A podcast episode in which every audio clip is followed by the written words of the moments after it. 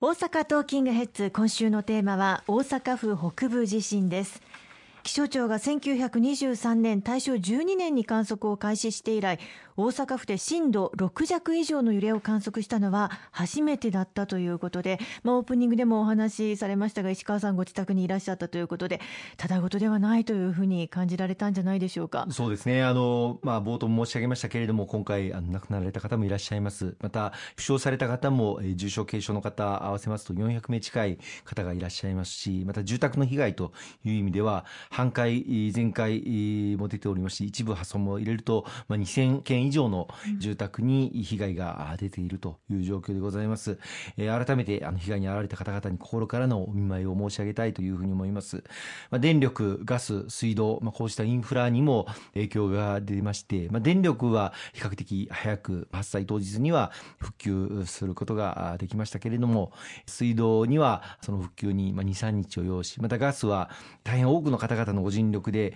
精力的にガス管の復旧活動をやっていただいてまいりましたが、まあ、1週間あの最終的にガスが完全復旧するまで時間がかかってしまったと、まあ、その間自宅で、えー、まあお風呂温かいお風呂に入ることができないということで自衛隊にも出動いただいて入浴支援なんかもあのやっていただいてまいりました、まあ、こうした自衛隊の活動に被災された方々本当にあの高く感謝評価をされていることというふうに思います。またあの今回の発災ではあ、まあ、水道管が破裂した箇所がいくつかございました。私の地元豊中でも南部地域であの水道管が破裂をして道路が水浸しになってしまったところがありましたけれども、まあ、それ以外にも大阪広域水道企業団が関理している水道管、まあ、高槻においても不動において破裂をして陥没をする。あるいは大東市においても、まあ、破裂をする、まあ、やはりあのこの水道管の老朽化というものが、特に大阪は高度経済成長期の初期の段階で水道管をかなり敷設をしましたので、全国の中でも水道の老朽化が進んでいる耐用年数が過ぎている水道管が大変多いのが大阪というふうに従来から言われております。こうしたその老朽化対策というのを待ったなしで進めていかなければならない。今国会ではあの水道法という法律を改正案が国会に提出をされておりまして、審議をされております。これは厚生労働省の所管の法律ですので、厚生労働委員会というところで審議をする必要があるんですが、国会も会期が延長されておりますので、ぜひこの会期内にですね、うん、この水道法成立を図って、老朽化した水道管の対策、これを抜本的に進めていけるようにしていかなければいけないなということも改めて感じたところです。またあの、え、多くのあのボランティアの方も各地でボランティアセンターが立ち上がったところではあ、まあ、地元住民の方々を対象にするところが基本ですけれども受け付けていただいてそしてお手お手伝いをいただいております、まあ、家の中が散乱して高齢者の方が独居で住まわれているご自宅なんかの片付けにとても手が回らないといったところの片付けなんかを手伝っていただいたりあるいは壁やレンガまた今回はブロック塀の倒壊によってって犠牲になられた小学校4年生の女の子あるいは80歳の男性の方犠牲になられたわけでございますが、まあ、こうした倒壊した地域における片付けなんかも可能な範囲でお手伝いをいただいております、まあ、こうしたボランティアの方々にも感謝を申し上げたいというふうに思いますね。あの今回の地震なんですけれども名前が、まあ、収録の段階では具体的に決まっておりませんで大阪府北部地震ということになっていますがその名前の通り大阪府の北部で特に大きな被害が出ていますよね。そうですね。まあ特に注目されているところが高槻市、あるいは茨城市、箕面市、また枚方などにおいても大変大きな被害が出ております。あのいろんなあまあ地域地域によって置かれている状況はケースバイケースだというふうに思いますが特にあの発災から2日目3日目あたりによくお聞きしましたのがあの瓦屋根に対する被害が大変多く出てまして、うんはい、まあ、瓦が落ちてしまったあそしてその状況をまあ復旧をしなければいけないけれども、まあ、当面時間がかかりそうな中で雨露をしのがなければならない、うん、そのためにまあブルーシートを転調するということが必要なのでそれぞれ行政市役所でブルーシートの配布が行われて被害を受けられた方々に配られる、まあ、ここまではできたんですけれども、はい、しかしあのブルーシートが配られてもこれを自分の家の屋根に貼り付けることはなかなか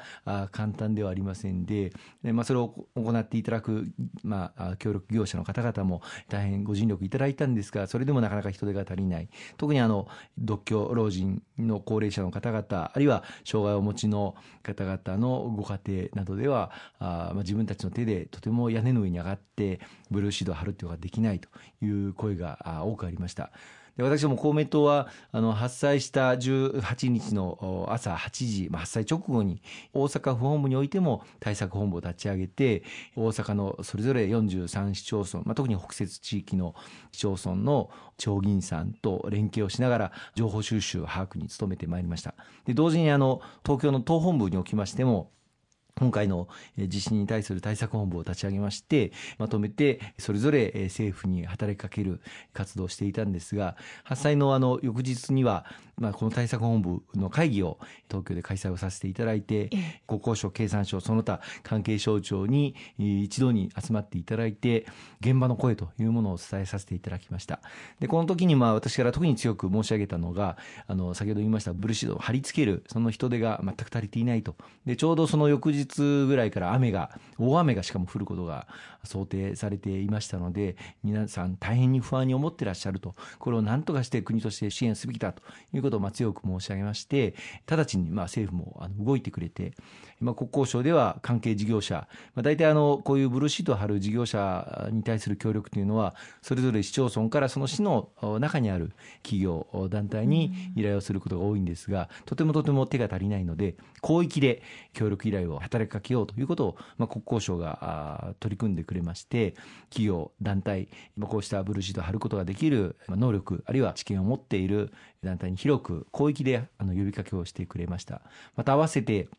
自衛隊は給水活動とか、あるいは入浴支援とか、まあ、さらにはあの災害が起きたところに対するさまざ、まなあ被災者支援をやって、えー、いるんですけれども、こういうブルーシートを貼る支援も今回やってくれまして、あの高槻市をまず皮切りに、ブルーシートを貼る人手を追加で出してくれまして、取り組んでくれました。これもまたあの地域の方々に大変喜んでいただきました。ただあのそのブルーシートを貼る基準をまあ、市のあるいは府の方で基準を決めて、まあ、こういった被害のところ以上にひどいところは自衛隊に頼もうというふうにしたもんですから、うん、いやうちもやってほしいという、えー、希望が相次いで、まあ、その基準を緩めれないかといったような取り組みもしたところです。まあ、おかげさまで少しずつ、まあ、1週間程度かかったところもありますけれどもそのブルーシートの転調作業が進んだことはあ、まあ、何よりだったなというふうに思っております。ただそれでも、まあ、手が及んでいないところが各地でありまして、えー、発災した週末の金曜日には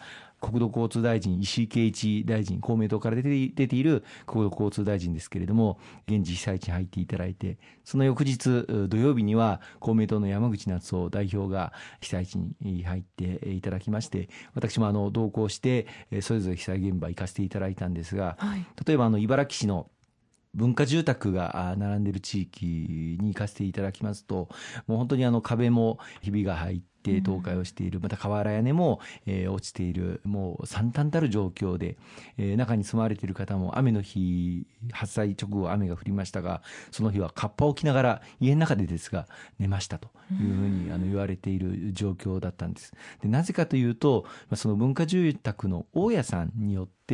いや、もうこれだけ被害を受けると、もううちは復旧というのはとてもちょっと手が回らないので、うん、もう復旧を諦めると、ブルーシートも希望されないというような対応をしていたりとか、あるいはまあ、その所有者がなかなか多数にわたっていて、意見がまとまらないとか、まあ、こういったことで、実は行政側も身動きが取れなかったような状況があったようでして、まあ、我々、えー現地にそうやって石井大臣あるいは山口代表行っていただきまして直ちにこういったところでもきちっと中に住まわれている方々の住民の安心安全を確保することが最優先だということを、まあ、行政に訴えさせていただいて対応を図っているところなん。ですけれどもこのようにあの行政に言ってもあるいは関係当局に言ってもなかなか動かないという現実が実はあるん。だなということを、えー、改めて実感をし、まあ、それを動かしていくのが我々政治に携わっているものの使命であり責任だというふうにあの改めて言い聞かせてですね引き続き復旧復興を頑張っていきたいと思っております